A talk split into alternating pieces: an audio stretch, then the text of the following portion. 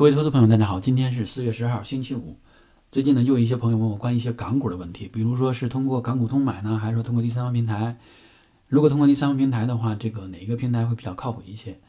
由于我自己呢，就是说一直是用港股通来买港股的，我没有用过第三方平台，所以呢，这里我们就主要聊港股通。我也建议，就是如果你有开通条件的话，还是通过港股通来买港股。我准备呢用两期来讲一下港股通。这一期呢，我们先讲一下港股通这个基本的概念。另外呢，就是开通的条件，还有它的七个特征。在第二期里面呢，我主要讲另外一个问题，那个也是大家比较关心的，就是说为什么说通过港股通买了港股以后，当天呢就亏损大概百分之六左右，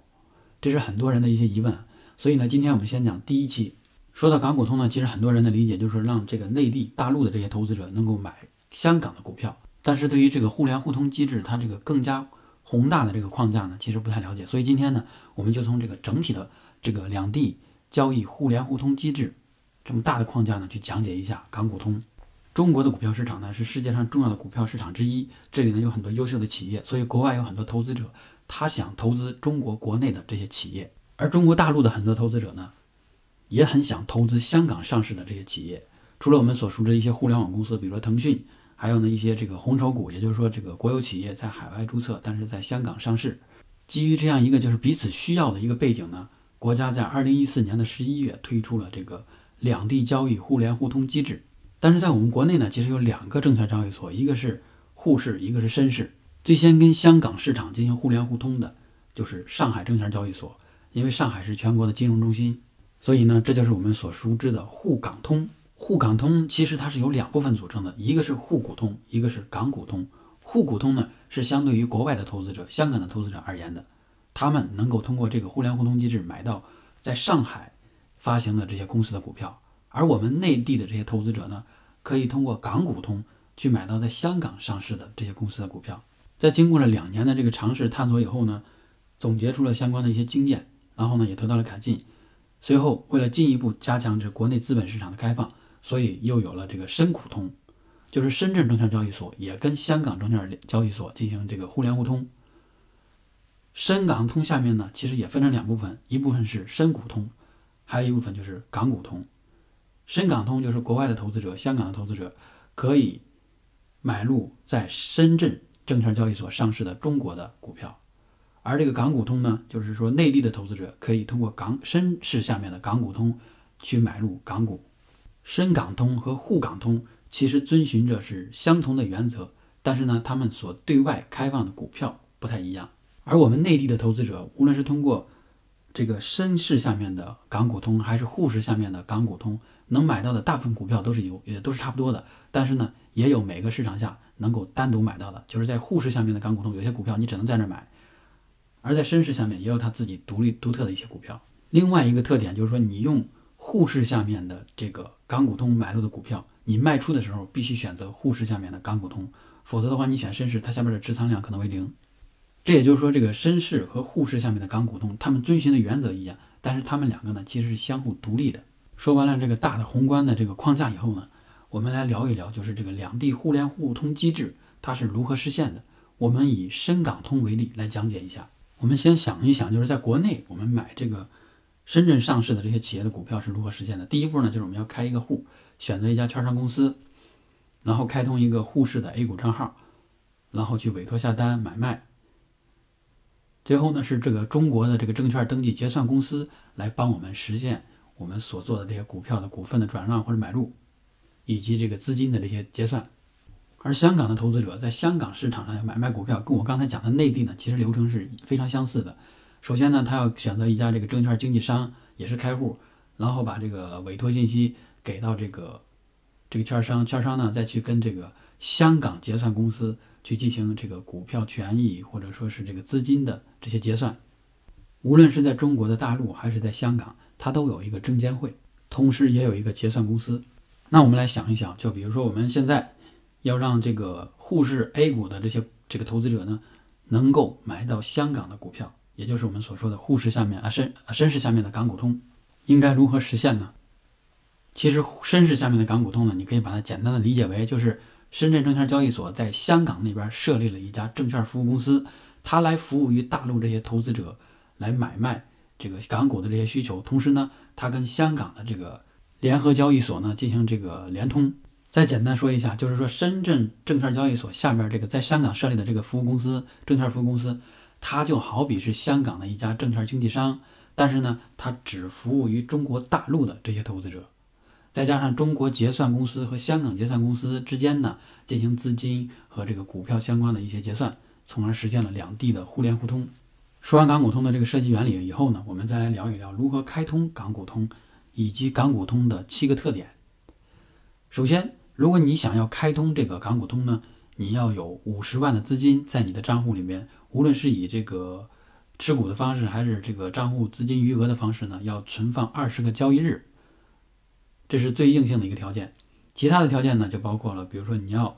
通过这个港股通知识的这个考试，其实就是几道题，然后选择题。选完以后，如果通过打分得分通过了就通过了，还要有就是在有效期内的这个风险评测，以确保你能够承担相应的风险。其他的就是一些就是唯有没有这个违法违规的一些行为啊，这个大部分都可以满足。所以港股通最硬性的一个门槛就是五十万资金人民币。但是，一旦就是说你把这个五十万人民币存放二十天以后开通完了，它就不要求你一直存放着了，你也可以把这些资金转走。所以呢，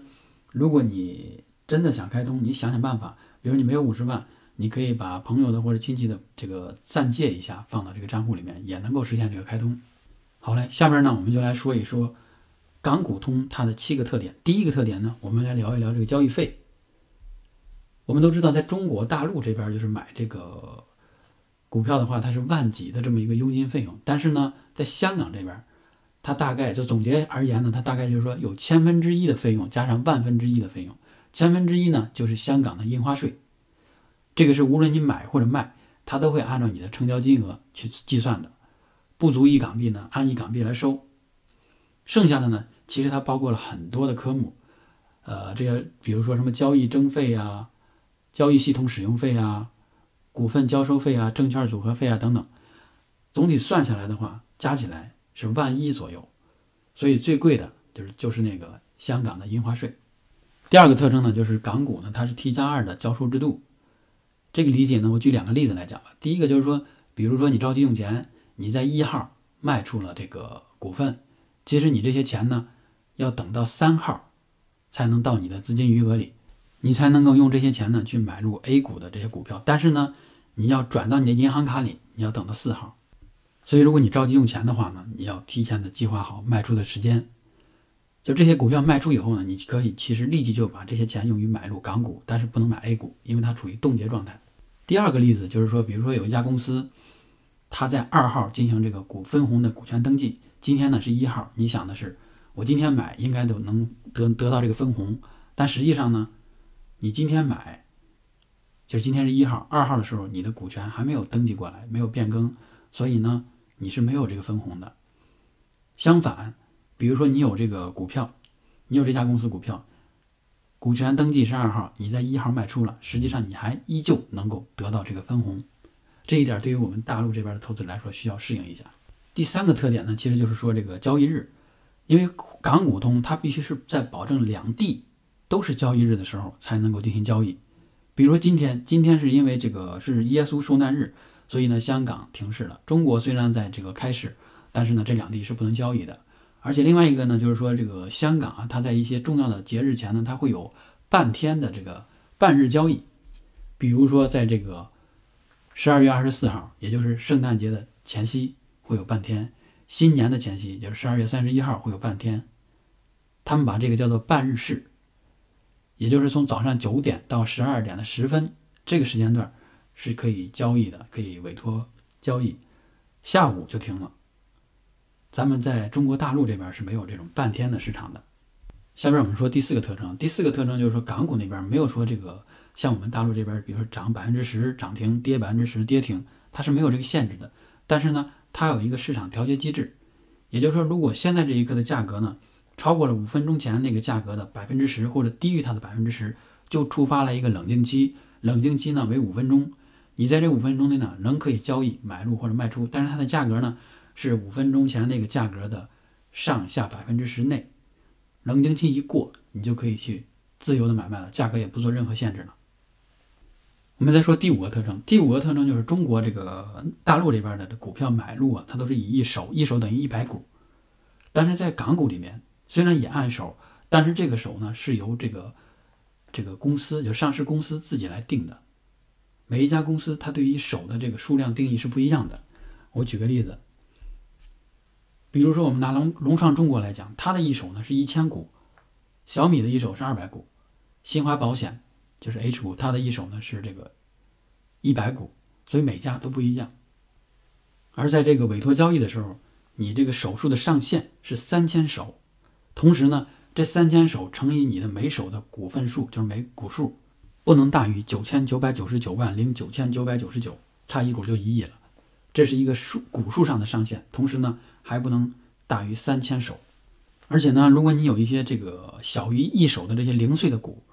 你要卖出的话，你要通过它专门的一个叫做碎股卖出这样一个通道去交易。第六个特征其实就是体现在买入和卖出的时候这个价格的调整的这个最小单位上。咱们呢在这个大陆，它是以分为单位的，你可以加一分、加两分，对吧？加不断的加，不断的减一分，对吧？这种方式。但是呢，在港股里面。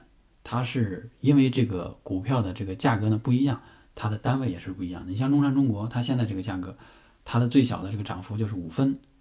你要报价的话，你一加，最小单位就是五分。小米呢，它是加两分，对吧？而新华保险是也是五分。腾讯呢，因为它的单价比较大，它是三百多港元，所以它的这个最小的涨涨幅的这个单位呢是两毛。你就比如说现在是市价是三百九九十港元。你要买的话呢，你要加就是三百九十点二，这跟我们是不一样的。最后一个特征就是第七个特征呢，其实它对于我们普通投资者而言呢，并不是那么重要，因为香港呢，它是这个代持的制度，就是名义持有人制度。你在香港市场上买的股票，最终呢，都会以香港结算代理人这个身份呢，体现在公司的股东名册里面，而不像我们股东这个中国这个大陆这边。他会把你的股东的实际姓名体现在股东的名册里边，所以呢，这个可能就是说对于我们普通投资者而言没有什么影响，因为它不影响你的分红。但是如果你要想行使你的股东权益的话，你还得通过香港中央结算代理人去行使你的投票啊等其他的权益。好了，以上呢就是我们今天关于港股通